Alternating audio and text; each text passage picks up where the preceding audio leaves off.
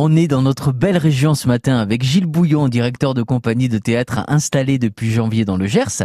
La compagnie Gilles Bouillon qui crée cet été un spectacle présenté dans plusieurs villes du département. Ça va voler dans les plumes avec deux comédies en un acte, l'ours de Tchékov et par la fenêtre de Fédo.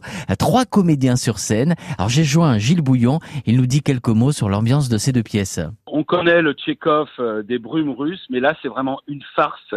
Donc il s'agit d'Elena Popova, propriétaire terrienne, jeune, jolie, petite veuve à fossettes et à crinoline, et tout d'un coup arrive euh, comme un loup un homme qui lui réclame de l'argent, une dette car il est marchand de foin et ancien militaire. C'est très drôle, euh, ça donne envie de rire tout le temps et je pense que c'est très important de rire aujourd'hui. Et alors par la fenêtre de Fédo C'est aussi une farce de Fédo, une pièce courte, une femme et un homme, une femme dont le mari est jaloux et qui de manière totalement impromptue euh, rentre dans un appartement, etc.